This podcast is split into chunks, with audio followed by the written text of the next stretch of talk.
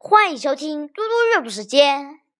今天我要阅读的是四年级下册课文《记金华的双龙洞》。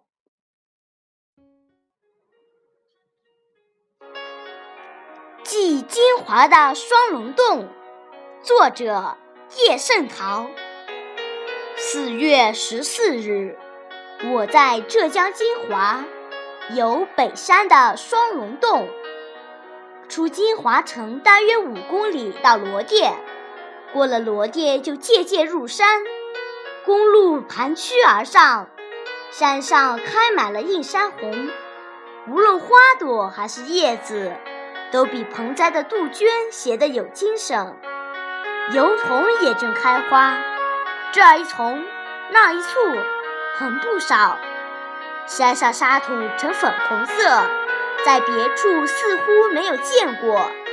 粉红色的山，各色的映山红，再加上或浓或淡的新绿，眼前一片明艳。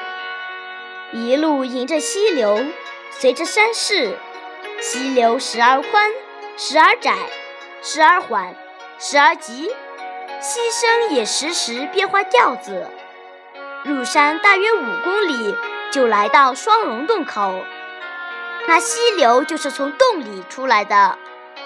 在洞口抬头望，山相当高，突兀森郁，很有气势。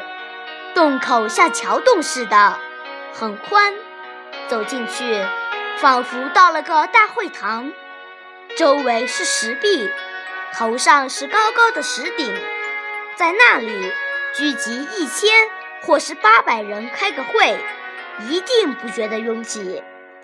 泉水靠着洞口的右边往外流，这是外洞。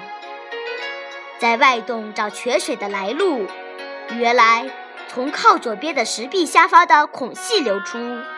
虽说是孔隙，可也容得下一只小船进出。怎样小的小船呢？两个人并排仰卧。刚合适，再没法容第三个人。是这样小的小船，船两头都系着绳子。管理处的工人先进内洞，在里边拉绳子，船就进去；在外头的工人拉另一头的绳子，船就出来。我怀着好奇的心情，独个儿仰卧在小船里，自以为从后脑到肩背。到臀部，到脚跟，没有一处不贴着船底了，才说一声“行了”，船就慢慢移动。眼前昏暗了，可是还能感觉左右和上方的山石似乎都在朝我挤压过来。我又感觉，要是把头稍微抬起一点儿，总会撞破额角，擦伤鼻子。大约行了二三丈的水程吧，就登陆了。这就到了内洞。内洞一团漆黑，什么都看不见。工人提着汽油灯，也只能照见小小的一块地方，余外全是昏暗，不知道有多么宽广。工人高高举起汽油灯，逐一指点洞内的景物。首先当然是蜿蜒在洞底的双龙，一条黄龙，一条青龙。我顺着它的指点看，有点像。其次是些石钟乳和石笋，这是什么？那是什么？